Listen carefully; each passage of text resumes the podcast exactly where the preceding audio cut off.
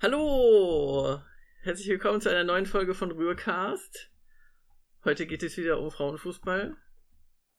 Hi! Hi! Lisa ist wieder zu Gast. Äh, ich bin Mara, genau. Ich vergesse das auch immer äh, zu sagen, wer ich eigentlich bin. Das ist auch wichtig. Ja, genau. Ähm, genau, heute geht es wieder um Frauenfußball. Wir haben uns letztes Mal im April 2017 getroffen. Es ist viel passiert. Mhm. Ich habe schon eben gemerkt, wir haben, also ich habe auf jeden Fall wieder viel zu nörgeln und so.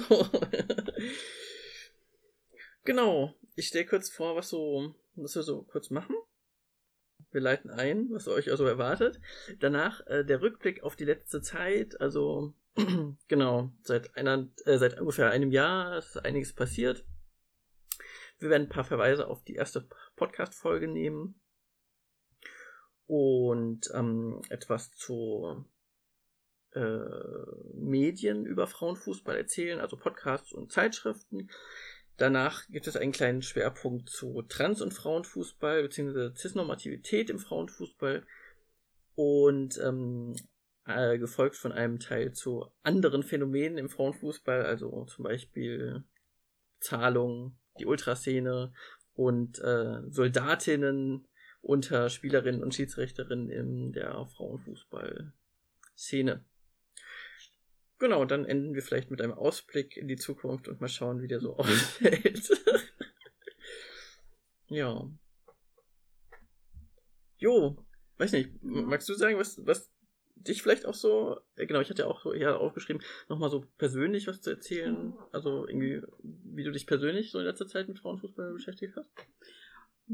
Also im letzten Jahr habe ich mich, äh, ich verfolge gar nicht so wahnsinnig viel das äh, äh, Liga-Geschehen so, ähm, aber ich versuche mich irgendwie mehr so jetzt auf wissenschaftlicher Ebene damit zu beschäftigen, weil ich das irgendwie super spannend finde, da ähm, wie so die großen Strukturen funktionieren, mhm. gerade auch im Frauenfußball so.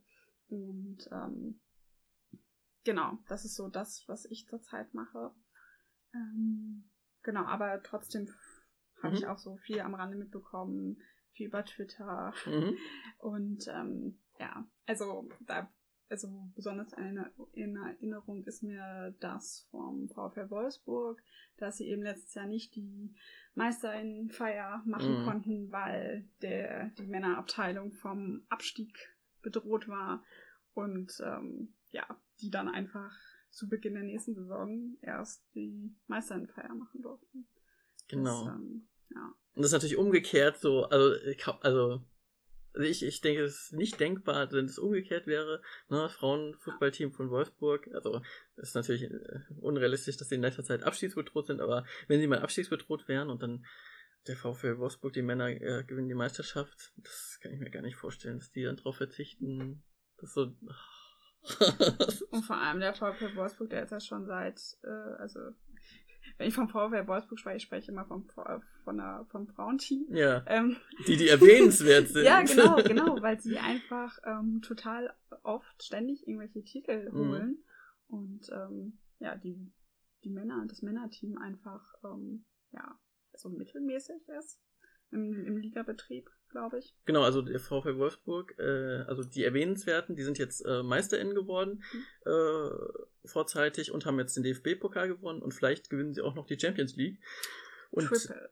Genau, mhm. und äh, ich glaube, letztes Jahr war das auch so und äh, VfL Wolfsburg, die Männer, die sind jetzt, glaube ich, zum zweiten Mal in Folge abstiegsbedroht. Die waren jetzt gerade in der Delegation, wo sie gerade sich nochmal haben retten können. Genau. Ja. Genau, ansonsten, also zu mir persönlich, ich äh, war jetzt auch in letzter Zeit nicht mehr so oft im Stadion. Letztens war ich in Bremen und da war ich äh, zufällig da auch als äh, Bremen gegen, glaub, ach genau, gegen Potsdam war, da wurde Bremen hart abgezockt. Genau, das war irgendwie auch ganz schön, mal ein anderen, anderes Stadion zu sehen, weil ich sonst ja immer in Frankfurt war.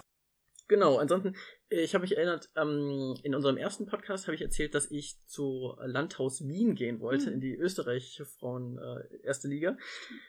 Äh, das habe ich auch nicht gemacht.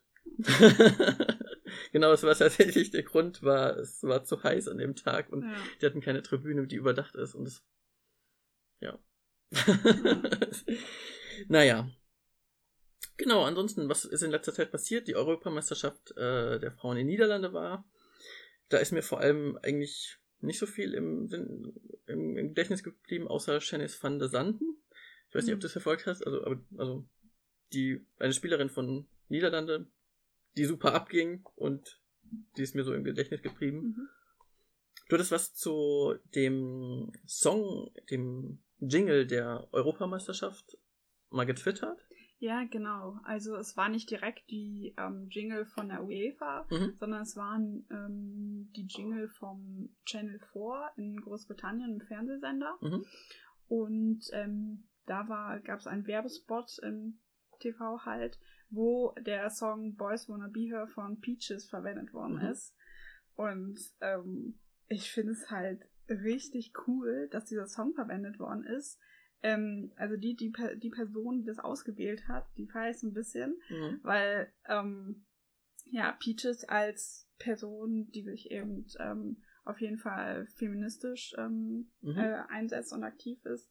Und da diesen Song ähm, zu nehmen für um für die Frauenfußball-Weltmeisterschaft zu werben, mhm. ähm, finde ich richtig gut.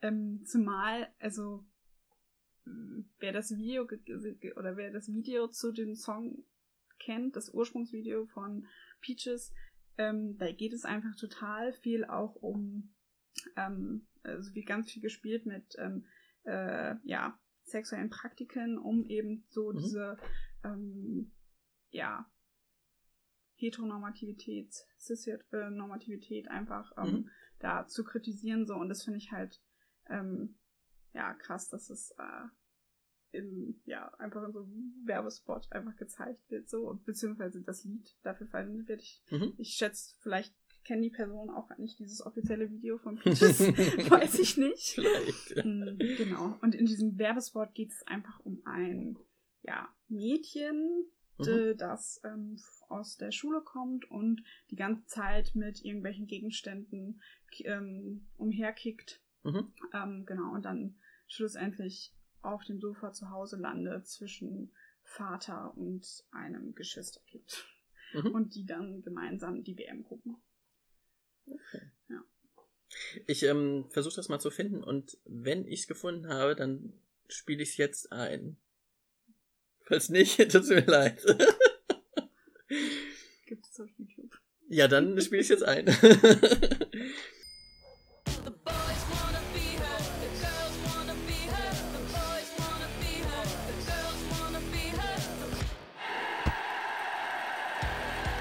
about to kick off. UEFA Women's Euro 2017. Coming this July to Channel 4. Genau, insbesondere halt in einem Kontext von gesellschaftlicher Abwertung von Weiblichkeit und äh, dass das, ähm, ja, weibliche, also wenn, wenn Jungs weibliche Nuancen oder was auch immer irgendwie so äh, was haben, was immer abgewertet wird, ist das halt ja eine schöne Sache, auch, also dieses Lied und auch in diesem Kontext zu spielen. Cool. Ja. Genau, ansonsten, ähm, letztes Jahr, ach nee, vorletztes Jahr, also vor 18 Monaten, ähm, ist Steffi Jones äh, als Bundestrainerin von, von Nationalteam ähm, dazugekommen.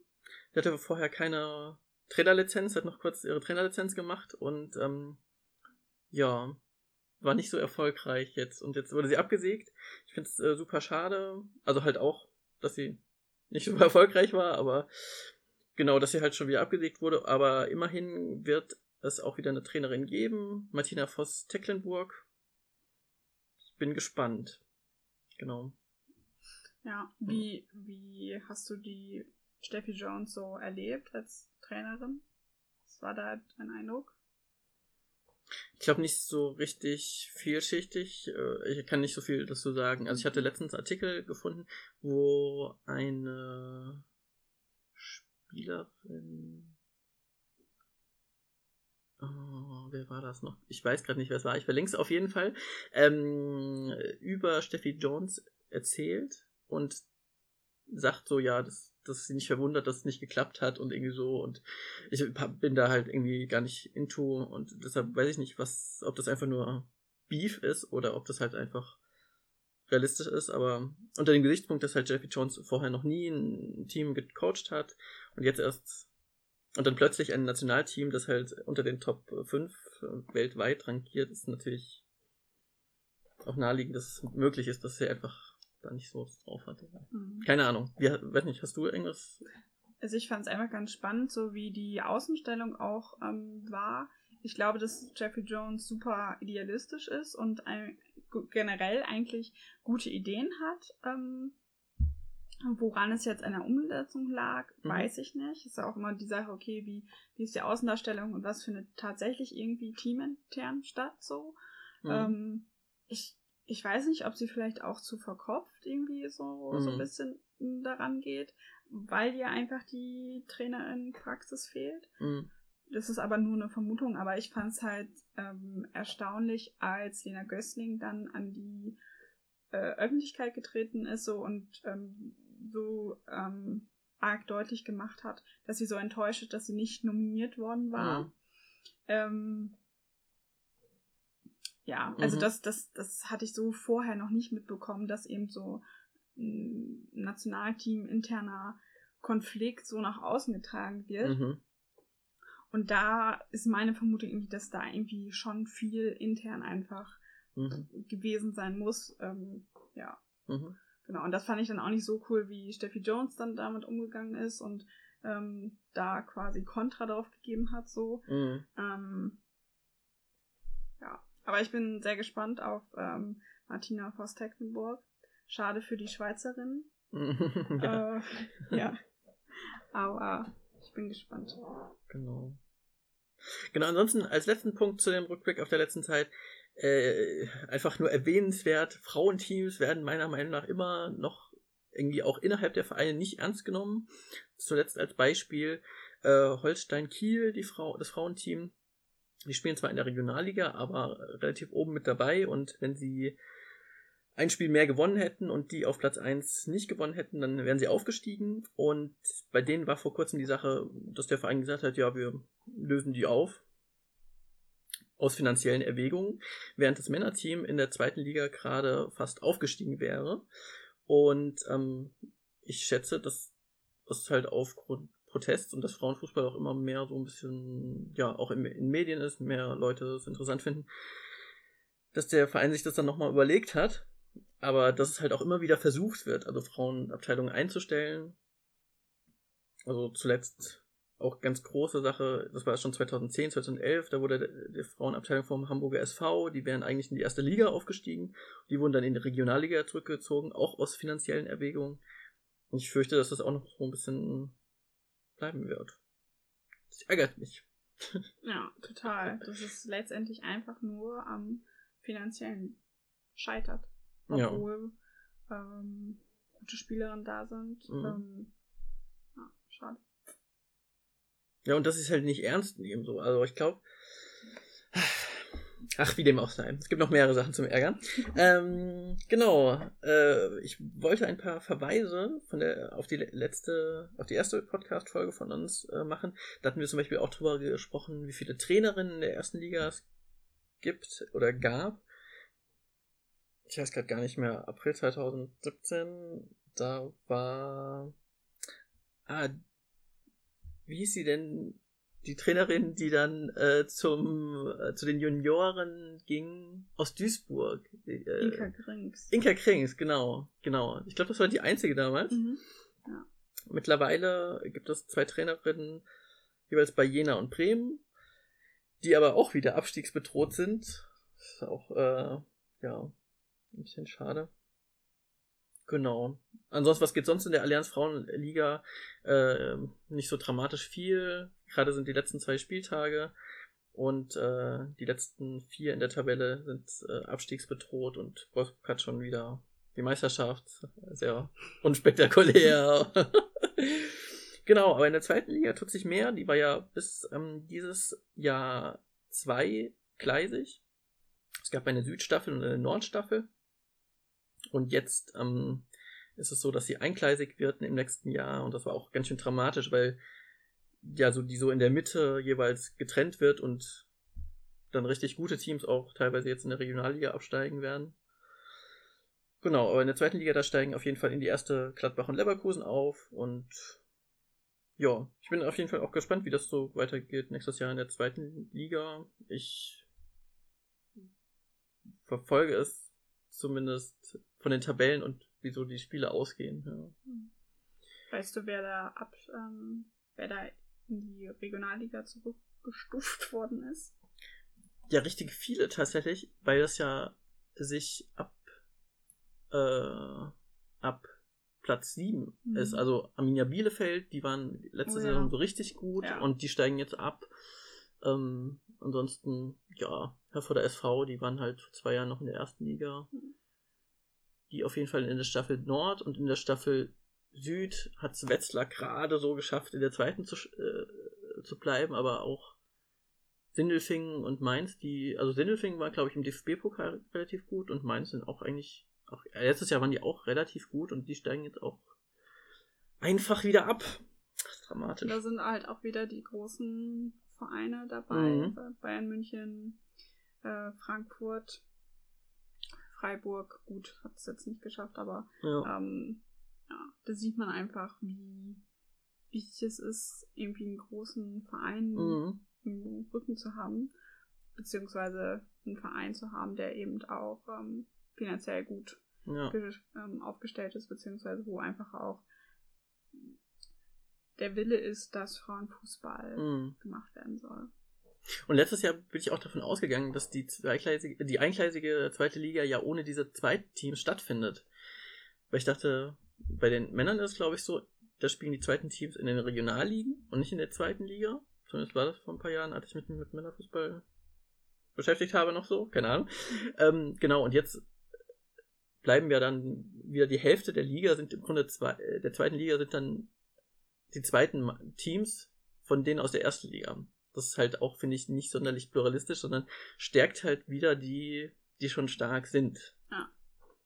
Ja, ja auch. Also ja. Wolfsburg, Potsdam, München, Hoffenheim und Frankfurt, also fünf von zwölf Teams sind im Grunde die zweiten Mannschaften aus der ersten Liga. Das ist nicht so pluralistisch. genau. Ähm, genau, ich hatte noch eine Sache, da haben wir, glaube ich, auch letztes Mal über Gehaltsforderungen äh, der US, des US-Teams äh, gesprochen.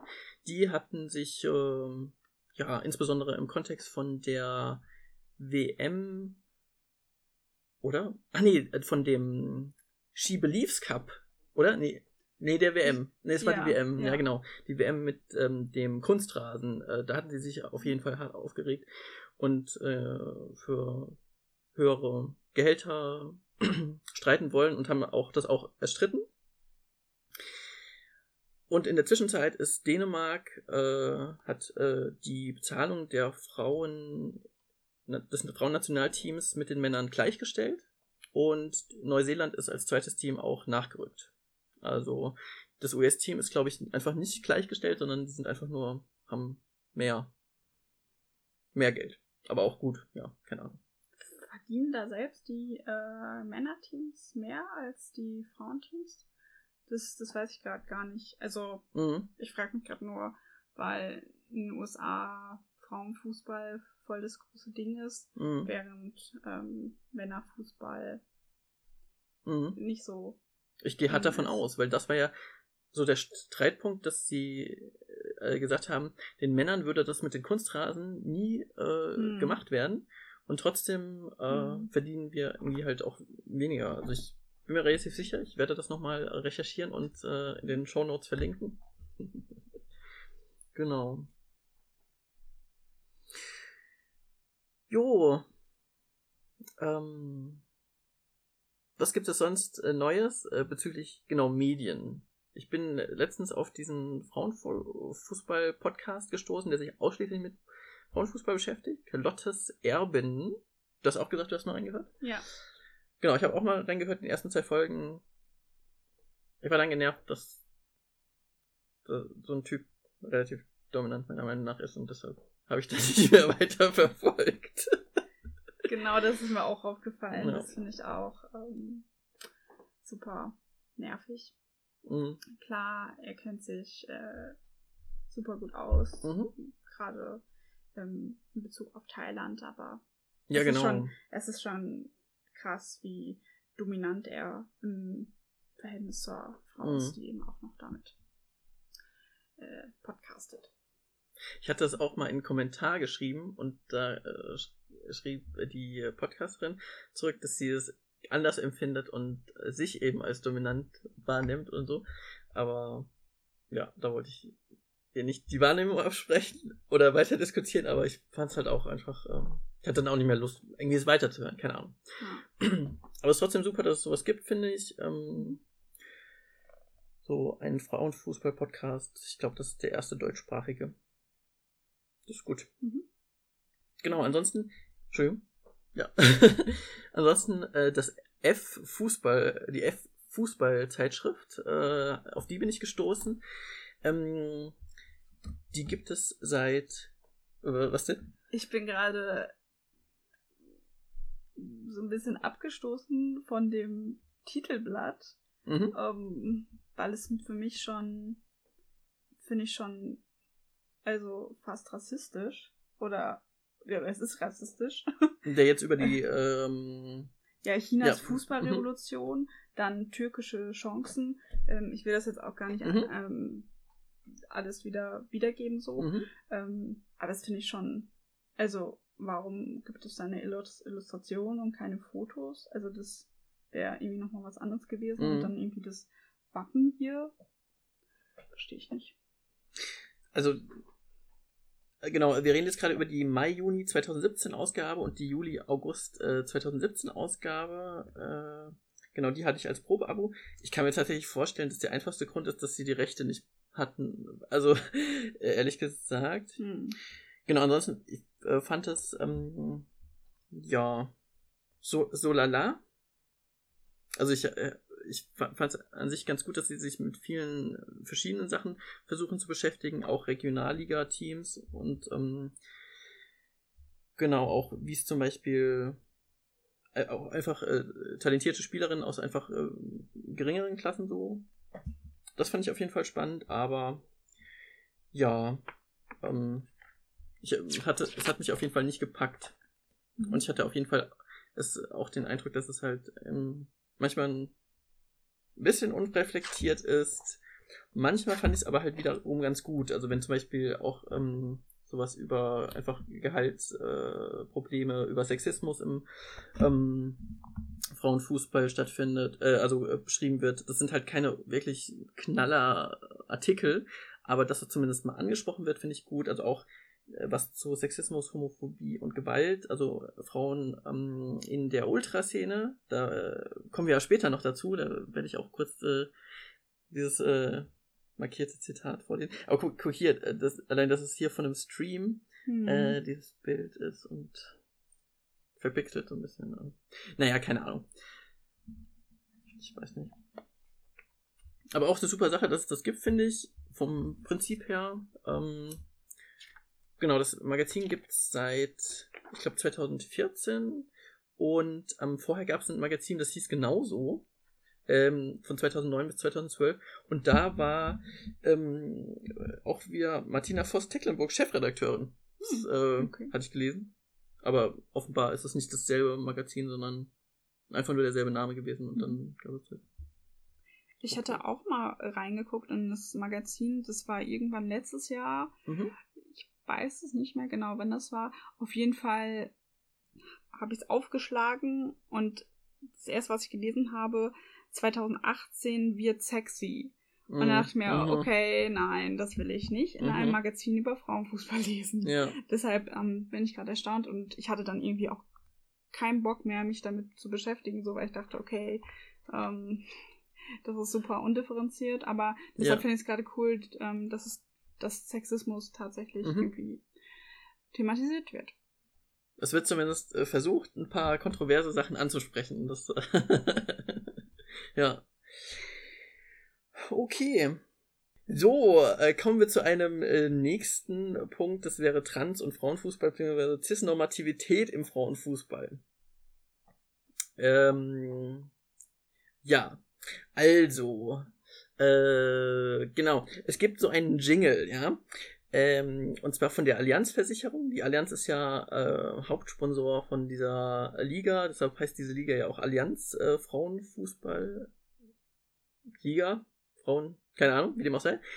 Genau, und ähm, immer wenn ich dann in Frankfurt im Stadion saß und ich war ja letztens in Bremen und da kam derselbe Jingle, also offenbar wird der überall äh, gespielt. Da kommt dieser, kommt eine, kommt ein Jingle und zwar, ich, ich habe ihn in Tweets verfasst, ich lese das kurz vor. Also erst eine, eine Kinderstimme zu hören und die sagt, ähm, wenn ich groß bin, möchte ich Frauenfußballerin werden. Und ein Elternteil antwortet dann, das wird schwer werden. Und dann ist so eine Pause, Tim. Ja. Und dann kommt so der Satz äh, von der Werbeperson, im Frauenfußball zählt vor allem eins, das die. Und ich muss dann dauernd dann daran denken, dass es vielleicht ein Transmädchen war und das gerne Frauenfußballerin werden möchte. Und ähm, ja, keine Ahnung. Und das ist natürlich rein interpretiert, aber immer wenn ich da sitze, denke ich so, ha, ich will auch Frauenfußballerin sein. Und wenn ich dann früher da gesessen hätte als Kind und äh, meinem Elternteil gesagt hätte, ich will auch Fuß Frauenfußballerin werden und das im Grunde sowas gewesen wäre wie, ja, ich bin eigentlich Mädchen, dann wäre das voll fies gewesen. Und dann, genau, das, da denke ich immer dran. Und das nervt mich. Ich möchte, dass dieser Jingle nicht mehr äh, gespielt wird. Und ich habe ihn auch nicht im Internet gefunden, deshalb werde ich ihn jetzt nicht auch, äh, auch nicht einspielen, aber das ist auch okay. Genau, passend dazu ähm, hatte ich auch letztes Jahr eine Erfahrung, da habe ich gedacht, kam ich auf die abstruse Idee, ich könnte mich doch mal auch mit Frauenfußball äh, mehr aktiv beschäftigen. Da hatte der, die dritte, das dritte Team von FFC Frankfurt hatte nach Verstärkung gesucht und äh, eine befreundete Person hatte nachgefragt für mich, äh, ob sie denn auch äh, ja, Transfrauen als, als Spielerin äh, akzeptieren würden oder was auch immer. Und äh, die Antwort war eher so ernüchternd, dass sie gar keinen Bezug darauf genommen haben und äh, genau, eher so abgetan haben im Sinne von, dass es vor allem wichtig ist, äh, seit der Kindheit Fußball zu spielen. Genau. Aber sie haben gar, gar nicht Bezug drauf genommen und äh, wahrscheinlich, weil sie einfach keine Ahnung hatten, dass das eine Transfrau ist. Aber das ist, äh, hat mich trotzdem auch ernüchtert, keine Ahnung. Du hast mir auch gerade von einer NDR-Doku erzählt. Genau. Zum Thema Trans. Ja, es gibt ähm, vom NDR eine Doku, die nennt sich Wenn aus Fußballerinnen Männer werden. Das ist eine Doku, die porträtiert zwei Männer, die, die in einer Frauenfußball, ein Frauenfußballteam spielen und das äh, Fernsehteam begleitet so, so ein bisschen die Transition. Mhm und ähm, deren Umgang mit und das und den Umgang von vom Fußballverein mit der Transition. Mhm. Und dann gibt es ein Spiel, wo ähm, wo, so das soll so das letzte Spiel von von den beiden sein mhm. äh, in diesem Verein als äh, in in dem Frauenfußballteam mhm. und da ist auch Hannelore Ratzenburg dabei und guckt sich dieses Spiel an. Also äh, Hannelore Ratzburg ist die Vizepräsidentin für Frauen- und Mädchenfußball beim DFB. Mhm. Und äh, sie wird eben gefragt von diesem Fernsehteam, wie sie das dann findet, mhm. dass die beiden Jungs da spielen. Und äh, da sagt sie, ich habe mir das Zitat rausgeschrieben, ähm, solange im Personalausweis noch das weibliche Geschlecht steht und der weibliche Vorname steht, ist Marino spielberechtigt. Ich möchte darauf hinweisen, dass im Personalausweis kein Geschlecht steht. Aber ja, genau, es ist halt.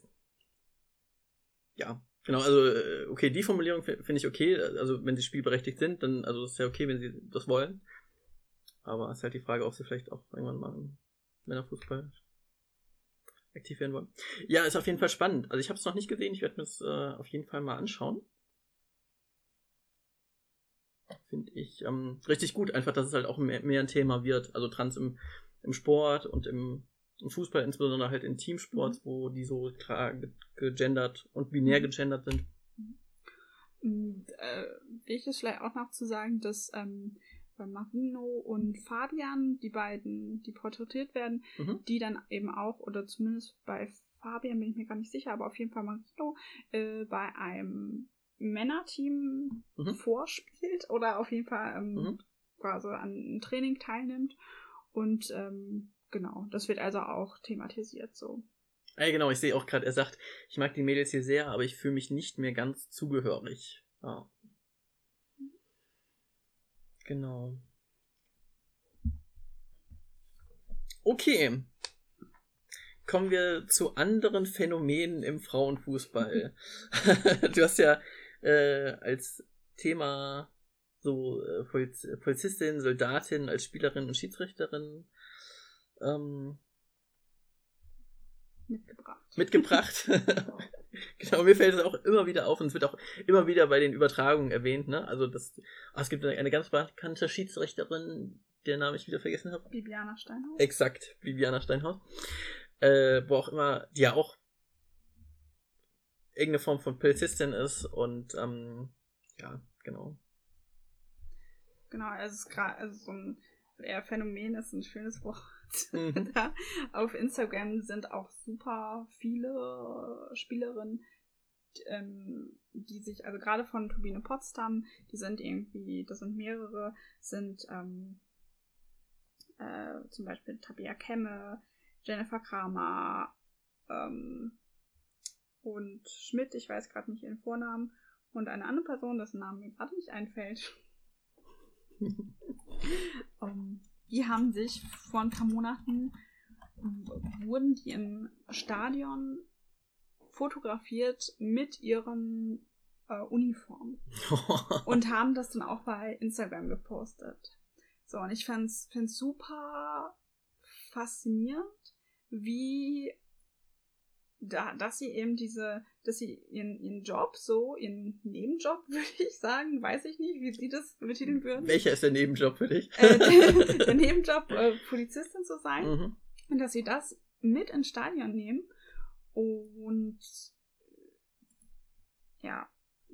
Und zum Beispiel Tabea Kemme, aber auch andere, zum Beispiel Linda Dallmann, haben als äh, und zum Beispiel auch Jennifer Marojan haben auf Twitter in ihren Stories gepostet, als ähm, der HSV abgestiegen ist und eben äh, ja, Fans Pyrotechnik gezündet haben, war so der Tenor von den, von den dreien so, äh, muss das sein, was soll das, äh, Mhm.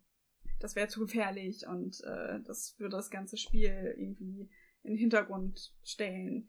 Das fand ich, fand ich schon krass, dass sie, weil sie sich da irgendwie schon einfach politisch Mhm. äußern. Und das eben als nicht, nicht unbedingt auch, nicht nur als Fußballerin, sondern eben auch als Polizistin. Für Jennifer Marojan und ähm, Linda Diamond spricht das jetzt nichts, aber ähm, auf jeden Fall Tabea Kemme, Mhm. die sich auch, da hatte ich auch irgendwas schon mal was anderes, ähm, die hatte sich sehr stark dafür, irgendwie dazu geäußert. Ähm, ja, genau, was ich einfach sehr erstaunlich finde, dass sie sich da so positioniert zum Thema Pyrotechnik in Stadien. Mhm. Was auch spannend ist, weil im Frauenfußball kommt es einfach weniger häufig vor. Ja. Und wenn nicht so groß. Von daher Mhm. spricht sie aus meiner Sicht eher als Polizeikommissaranwärterin. Genau. Hat auch in ihrem Profil stehen, ich hasse Ungerechtigkeit. Genau, also es, ich fürchte auch, dass das einfach dann so eine moralische, also das, genau, sie das nicht trennt. Und da halt, ja, als Polizistin auftritt. ja. Und du folgst, ähm, folgst, folgst du vielen äh, bei Instagram? Ich, ich folge einigen. Ähm, als sich Tabea Kemme so dazu geäußert ist, äh, Mhm. hat, habe ich sie, habe ich ihr entfolgt so. ja. Aber ich folge schon einigen. Ich finde es super spannend, ähm, Mhm. dass ähm, genau, dass sie eben so Instagram für sich nutzen. Mhm. Ähm, Vielleicht aber auch nochmal zu, zu, zu dem Thema Soldatinnen und Poliz, äh, Polizei. Mhm. es ist einfach eine gute Möglichkeit, in diesen Sportfördergruppen zu sein oder mhm. überhaupt darüber eine Ausbildung zu machen. Ja. Einfach auch, weil sie finanziell abgesichert sind. Mhm. Und definitiv. Gerade auch, weil der Sportler so gefördert wird, so, das hast du nicht in allen, äh, allen Bereichen. Sei, sei denn, du bist irgendwie beim VfL Wolfsburg, wo du dann irgendwie in der, mhm. in, in den anderen Abteilungen da eure Ausbildung machen kannst zur Kauffrau für Büromanagement oder so. Oder beim FC Bayern gibt es mhm. auch die Möglichkeit. Zum Beispiel Nadine Kessler hat auch beim VfL Wolfsburg eine Ausbildung zur, damals hieß es noch Bürokauffrau gemacht. Und ja, wenn diese Vereinsstrukturen da sind, kannst du das natürlich wunderbar machen. Aber mhm. zum Beispiel ähm, bei Potsdam bietet sich das jetzt wahrscheinlich nicht so für so mhm. super viele Spielerinnen an. Da ist natürlich super dann irgendwie bei der Bundeswehr so. Ich möchte nicht sagen super, aber mhm. es ist natürlich finanziell gesehen super. Klar. Sicher. Also insbesondere also genau, also Bezahlung ist einfach auch ja ein, ein Riesenthema und der Aufwand, den die SpielerInnen haben, manchmal in andere Städte zu fahren, äh, und zwar täglich, um zu arbeiten und um zu trainieren. Also das sind ja wirklich Parallelleben, die die Leute führen. Irgendwie müssen sie sich finanzieren. Und wir hatten ja schon Instagram angesprochen. Da präsentieren eben viele auch irgendwie ihre Sponsoren, mhm. ähm, zeigen immer ihre neuen Fußballschuhe oder sonstige Sportequipment. Ähm, und das eben Instagram eben wie von vielen anderen auch, aber speziell jetzt zum Thema Fußball eben ähm, einfach auch genutzt wird, um mhm. Sponsoren zu werben oder sich zu präsentieren mhm. Und ja, Marketing für sich zu betreiben.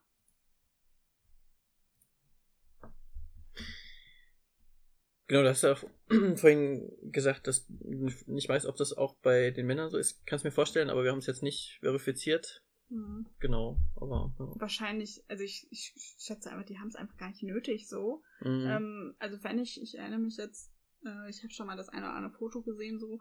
Ich glaube, da geht es dann aber mehr so, da gibt es dann eher so privatere Einblicke, so mit der Familie, mit dem, mit dem Kind, äh, oder ja, zum Beispiel von Mats Hummels, ähm, erinnere ich mich, beziehungsweise das ist dann eher von seiner Frau, Kathy, der Instagram-Account, wo ich mal reingeguckt habe. Aber da geht es dann eher so, äh, sich irgendwie nahbar irgendwie den Fans zu machen so und irgendwie so Privates irgendwie in Anführungszeichen mhm. Zu, zu sagen, zu präsentieren und weniger wirklich um, um Werbung. Mhm. Ja. Die haben es halt einfach nicht nötig. Ich fürchte auch. Als Millionäre. Ja, genau. Ich würde äh, pa pa äh, passend äh, dazu kurz zur Bezahlung kommen und danach ähm, den zur Ultraszene. Mhm. Ähm, genau, ich habe vor kurzem auch gelesen, dass Jennifer Marujan äh, laut Medienberichten, die ich auch verlinken werde, ähm, zwischen 120.000 und 150.000 Euro pro Jahr macht. Und ich schätze, da ist sie mit äh, bei den Obersten in der im Frauenfußball mit dabei. Und das ist natürlich super viel Geld, aber es ist äh, kein Vergleich zu dem, was äh, Männerfußball verdient wird. Und ähm, auch was, äh, ja, weiß nicht, reguläre Spielerinnen in der ersten Liga verdienen, ist ja nicht viel und in der zweiten Liga, die verdienen meistens halt entweder kaum was oder halt gar nicht. Also zum Beispiel beim äh, FSV Wetzlar, da kam letzte Woche oder vor kurzem ein, ein Kommentar raus, der äh, eben halt die, die Spielbedingungen oder die Bedingungen, um in einem Verein spielen zu können, so beschreibt, dass manche Spielerinnen eben ähm, pro Woche 500 Kilometer zurücklegen, äh, weniger Geld verdienen als bei einer Männergruppenliga-Mannschaft. Ich weiß gar nicht, was eine Männergruppenliga ist, aber es ist bestimmt irgendwas ganz, äh, ja, nicht so hohes. Genau, und das, das einfach, ähm, ja, das ein riesiger Aufwand ist, auch sich das leisten zu können, äh, so ein Traum oder eine, eine so, sowas, ja genau, also spielen zu können. Ah, genau. Passend dazu ähm, habe ich auch vorhin noch mal in der äh, FF Fußball von Mai, Juni 2017 äh, kurz berichtet gesehen darüber, dass letztes Jahr die kanadische Verteidigerin Brianna McCarthy ähm, zurück äh, nach Kanada gekehrt ist, da ihre ausstehende Gehaltszahlungen ähm, beim BV Kloppenburg, einer Zweitligamannschaft, äh, genau, nicht ausgezahlt wurden. Sie konnte ihre Wohnung nicht äh, bezahlen und ist dann sozusagen aus ihrer Wohnung geschmissen worden. Und sie ging dann zurück nach Kanada, hat ihre Karriere tatsächlich als Spielerin beendet mit 26 Jahren und ähm, genau, hatte offenbar die Nase voll. Und das finde ich auch immer so. Also es ist so bezeichnet. Also Spielerin, die in einem Alter von 26, das ist so das Alter, da haben die in Männerfußball noch noch fünf bis zehn Jahre vor sich, wo sie die beste Zeit des Lebens äh, Geld verdienen. Und im Frauenfußball hören die Spielerinnen auf, genau wie Celia Schaschic, die war ja auch unter 30, die hat dann ja genau auch ihre Karriere beendet. Ich hoffe ja noch, dass sie zurückkommt. genau. Ja, kommen wir zur Ultraszene. Erzähle mir etwas. In der letzten Folge hatten wir ja darüber gesprochen oder uns gefragt, oder hatte ich gefragt, mhm. ja, gibt es dann überhaupt auch Ultras im Frauenfußball? Mhm. So, und es, es gibt welche tatsächlich. Mhm. Ähm, oder selbstverständlich gibt es welche, warum auch nicht so. Ähm, ich wusste einfach nichts darüber. Aber dieses Jahr ist eine Studie von Judith von der Heide der Universität Osnabrück herausgekommen und die hat sich eben in ihrer Doktorarbeit mit dem Thema äh, Ultra Frauen in der Ultraszene beschäftigt und da viel zu geforscht. Mhm. Und sie hat zum, sie hat Kontakt zu einem Verein aufgebaut, wo es eine Ultragruppierung gibt und in dem eben auch zu dem Zeitpunkt, als sie da geforscht hat, zwei Frauen aktiv waren. Zum, zum zwischenzeitlich drei, aber sie hat ähm, aber vornehmlich zwei Frauen. Und sie ist dann so ähm, mehr oder weniger im Forschungsprozess halt Teil der Ultraszene geworden, ist halt mhm. halt durch diese beiden Frauen da reingekommen in diese Ultragruppierung und hat an super vielen Spielen teilgenommen, mhm. äh, sowie, sowohl heim als auch auswärts. Und hat sich eben angeguckt, okay, wie, wie ist es als Frau ähm, in so einer männerdominierten Gruppe zu sein mhm. und eben auch, äh, also es ist ja irgendwie so doppelt, einmal halt diese Gruppierung so, super männlich dominiert und ähm, dann eben im Fußball, was sowieso super männlich dominiert ist. Und das geht, geht eben auch in einem Verein im, im Männerfußball. Mhm. Genau. Und das ist einfach super spannend. Ähm, und auch, äh, wer sich irgendwie nicht so mit so wissenschaftlichen Texten auseinandersetzt, so, aber ähm, ich finde es einfach irgendwie zum Teil auch ganz nett geschrieben und mhm. anschaulich, mhm. weil sie eben viel so aus aus ihrem Forschungstagebuch schreibt und da eben super anschaulich beschrieben wird, wie sie zum Beispiel Auswärtsfahrten erlebt, mhm. Mm, also Judith von der Heide, und wie es für sie so ist, eben wie sie diese Ultragruppierung wahrnimmt und wie sie so die Dynamiken wahrnimmt und ja, wie Frauen eben, wie diese zwei Frauen sich dort behaupten mhm. und Teil dieser Szene werden. So, werden. Und ja. Hier in dem FF Fußball, äh, auch wieder die Ausgabe Mai, Juni 2017, ist auch was, ähm, ein ganz Mini-Part dazu. Ich, ähm, äh, da geht es um Sexismus, Homophobie, Gewalt. Ich lese es mal kurz vor und du kannst schauen, ob das so mit dem, äh, was darin steht, übereinstimmt. Da steht, ähm, also es ist ein Text von der Fanforscherin Christine Giesler, die sagt, der Anteil der Frauen in Ultragruppen ist signifik äh, signifikant geringer als im gesamten Stadion. Es gibt immer noch Gruppen, in denen Frauen nicht teilnehmen dürfen, so Giesler. Zudem seien die Funktionen der Frauen sehr oft mit typisch weiblichen Aufgaben verbunden und für Vorsängerinnen dagegen nicht äh, gibt es kaum Beispiele und wenn, wenn es sie gibt, dann mit großen Ressentiments und von Hasskommentaren begleitet. Ja, also das, das passt ganz gut zum, zum Beispiel, ich hatte hier eine Stelle mir noch angeguckt, da beschreibt Judith von der Heide eben ähm, eine Situation im Blog, wo, wo ähm, die eine ähm, Frau, die in der Ultragruppe aktiv ist, erzählt, dass zum Beispiel ähm, am Anfang, irgendwie, als sie dazugekommen ist, so oder relativ, als sie eben noch nicht so richtig Teil dieser Gruppe war, dass, dass dort gerufen würde, Fahnen und Frauen in die Mitte. Und ja, das fand sie halt total kacke, so und hat sich dagegen auch gewehrt, so und ist eben nicht in die Mitte gegangen. Und so als Schutz suchen oder ja, was? ja, genau, es ist genau, ah. es ist so genau, es nicht, dass denen was passiert und, die, und wir müssen sie beschützen, wir Männer oder was. So. Genau, ja. Genau, also es, ist, es, es mhm. erzählt sie halt mehrmals, ähm, oder das ist halt oft Thema irgendwie, diese, dass sie, dass sie scheinbar vermeintlich nicht verteidigen können. Mhm. Gegen ähm, feindliche Ultragruppen. Ähm, Gerade und deshalb zum Beispiel auch nicht die, die Hauptfahnen tragen dürfen mhm. zum Stadion, weil sie sich ja nicht verteidigen können. Mhm. So. Und deshalb wäre es gut, wenn das halt besser Männer machen würden. So. Mhm. Ja, also das ist halt irgendwie so Thema. Und dann zum Beispiel, ähm, ja, der Kaper, der Capo, also ähm, der Vorsinger, so, ähm. Choreograf, so, der, ähm, das, das sei, es nehmen diese Frauen dort in der Ultragruppe auch als rein männliche Aufgabe, männliche Aufgabe in Anführungszeichen da, mhm. ähm, war. Äh, und würden auch sagen, hm, ich, ich weiß gar nicht genau, aber genau, aber das, das sehen sie für sich eben auch keine Möglichkeit, zumindest in dieser einen Ultragruppe, die da beschrieben wird, mhm. dass sie das irgendwie übernehmen können. Ja.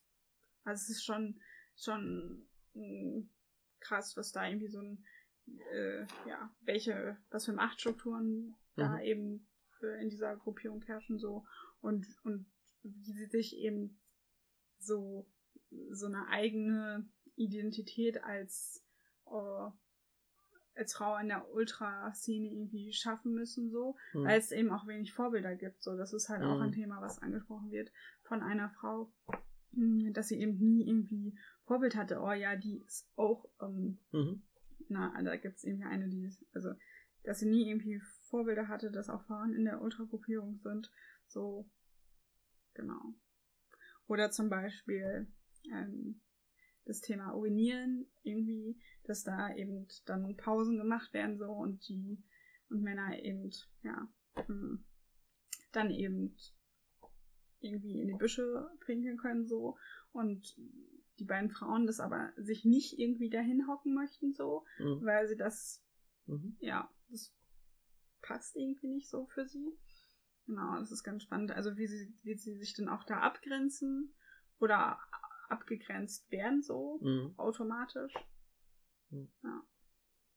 Hast du darin was zu feministischen Ultragruppen gefunden? Wahrscheinlich nicht, ne? Also äh, Judith von der Heide hat, äh, schreibt eben, dass sie bewusst sich gegen eine politische Ultragruppe entschieden hat. Mhm. Genau. Und ja, mhm. ich, ich meine, ich weiß es nicht. Ich habe es irgendwo mal gehört. Ich weiß gar nicht mehr wo. Dass es irgendwie eine rein Frauen-Ultragruppe mhm. gibt. Ich weiß aber auch nicht. Ich google später nochmal, aber ich. Ja, das ist, also ist halt super, super spannend so. Mhm. Und gerade wenn dann halt so Werbespots im Fernsehen laufen, so mit Boys Wanna Be Here von mhm. Peaches, finde ich halt super spannend, wie ähm, ja, wie feministisch kann eben äh, Fußball äh, sein, mhm. so oder wie, ja. Und wie kann auch die Fanszene eben mhm. feministisch sein, queer feministisch. Ja. Und das, das unter einen Hut zu kriegen mit den äh, Soldatinnen und äh, Polizistinnen, denen ich äh, ja eher weniger emanzipatorisches Potenzial zuschreiben würde. Also, genau, also das alles ist halt ja auch einfach vorhanden. Verschiedenste Nuancen und Ausprägungen. Also gerade dieses, dieser, ähm, dieser emanzipatorische ähm, äh, Aspekt. Ich glaube, oder der wird ja ganz oft, zumindest irgendwie in so, ja, in so europäischen Darstellungen kommt, äh, in Medienberichten kommt es halt dann, dann vor, wenn es dann halt irgendwie um ähm, den globalen Süden geht, ähm, mhm. um Länder des Nahen Ostens, wo, oder halt, äh, wo, äh, ja, zum Beispiel Jordanien, wo, oder ähm, wir hatten beim letzten, in der letzten Folge auch angesprochen, ein, ein afrikanisches Land. Ähm, ich weiß gar nicht mehr genau, welches es war, wo es war. Auf jeden Fall, dass da eben Frauenfußball zur Emanzipation, ja, zu, so genutzt wird, um ja irgendwie das, das Frauenbild subversiv ähm, zu gestalten, zu erneuern. Oder auf jeden Fall neue, da, ja, neue Frauenbilder zu schaffen. Meinst du, als es um die Aufhebung des Hijab-Verbots? Äh, nee, ähm. Aha, da, das war mit, ähm, das war, okay, das war in Südafrika. Ah, das, das war in Südafrika. Ja, mit, ja. Genau, eine große Rolle spielt halt immer auch das, das Kopftuch.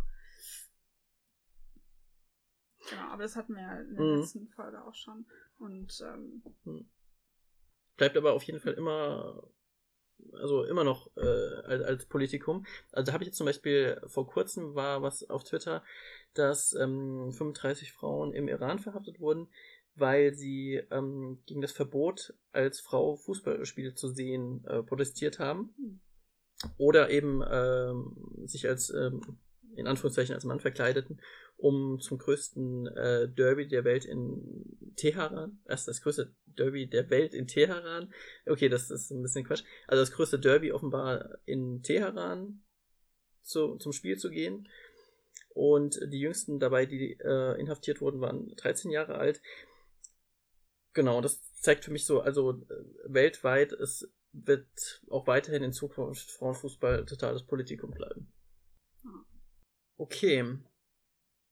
Magst du noch was ergänzen zu der Ultraszene? Oder nicht. Also ich ähm, finde es einfach, also finde es einfach, ähm, bin gespannt, wie das, also ich würde mich irgendwie freuen, wenn man, wenn irgendwie mehr Frauen in der Ultraszene aktiv sind oder mhm. auch sichtbarer werden und vielleicht dann auch irgendwie ja, die Gesänge anstimmen mhm. und äh, die große Fahne schwenken. Mhm. Mm, das wäre cool, das in Stadien zu sehen. Mhm.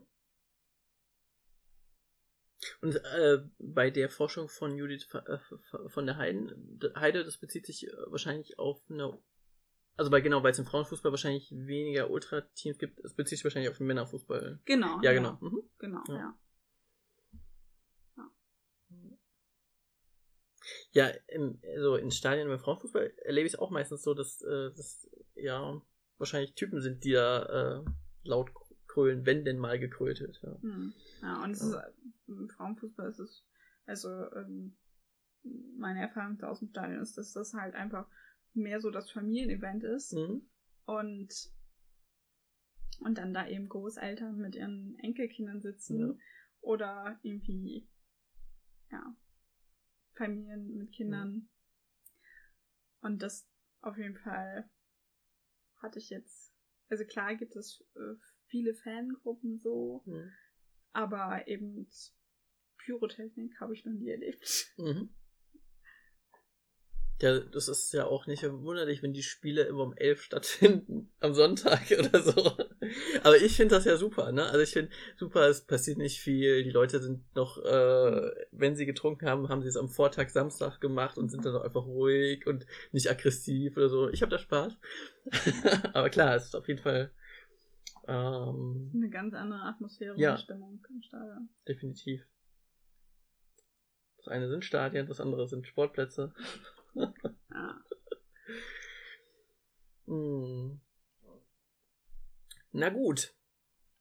Dann ähm, sind wir auch am Ende angelangt. Ich habe nichts mehr. Ich weiß nicht, ob du noch irgendwas hast, was du noch loswerden willst, bevor wir uns in eineinhalb Jahren wieder treffen zum nächsten Podcast. Ich glaube, ich habe für heute alles gesagt. Sehr gut. Ja gut, ähm, Ausblick in die Zukunft, ich glaube, das habe ich vorweggenommen. Ich, mein persönlicher Ausblick ist, ich werde mich weiter mit Frauenfußball beschäftigen, vor allem halt in Deutschland und nächstes Jahr ist auch wieder die Frauenfußball-Weltmeisterschaft in Frankreich. Ähm, da werde ich nicht hinfahren, aber ich werde immer die Hymnen lautlos halten und danach die Spiele sehen. Und ähm, genau, ansonsten wird es ein Politikum bleiben und ich bin. Ich werde mich weiterhin sehr oft aufregen und ich hoffe, es wird trotzdem immer besser werden. hm. Möchtest du auch noch ein persönliches ja, Fazit ja. ziehen? Ja. Ähm, ich werde mich auf jeden Fall auch äh, weiter damit beschäftigen. So, ich finde ja nach wie vor eben den, so den internationalen Frauenfußball super spannend Mhm. und habe eben auch vor, so mich mehr so wissenschaftlich ähm, im Studium damit zu beschäftigen. Und es ist nur irgendwie, man findet halt super wenig, weil super wenig zu geforscht wird so. Aber ja, das ist auf jeden Fall so mein Plan. Ich bin auch gespannt auf die WM in Frankreich. Welche, ob, ob Deutschland mit äh, Horst Hubsch jetzt als äh, Interimstrainer ähm, doch noch die Qualifikation schafft. Ähm, äh, ich fände es ich find's lustig, äh, wenn sie es nicht schaffen so. Also fände ich eigentlich äh, gar nicht schlecht, wenn Mhm. eben Deutschland so als immer in der Favoritinnenrolle irgendwie so hoch Mhm. stilisiert wird, so das eben auch mal nicht schafft. so Und ähm, Aus einer soziologischen Perspektive wäre das auch spannend zu dann zu schauen, wie dann so das kippt, so das positive äh, Medienecho vielleicht. Ja, ja. Also da bin ich auch sehr gespannt drauf, wie das bei der WM sein wird und ähm, hoffe, dass, ähm, äh, dass Peaches vielleicht ähm, die bei der WM, bei der Eröffnung der WM singt äh, und performt und nicht äh, Tegan und Sarah aus Und im- Kanada. Ja. Und immer in den Pausen auch äh, Peaches und Ja. Beyoncé vielleicht auch. Ja, und ja. Äh, Das wäre mega. definitiv. Ich rechne ja nicht damit, aber ich würde mich sehr freuen auch. ja, super. Dann äh, danke, dass, dass du wieder mit von der Partie warst. Und dann ähm, sage ich äh, vielen Dank auch an das äh, an die an die Zuhörenden und ähm, bis äh, zum nächsten Mal. Bis dann. Tschüss.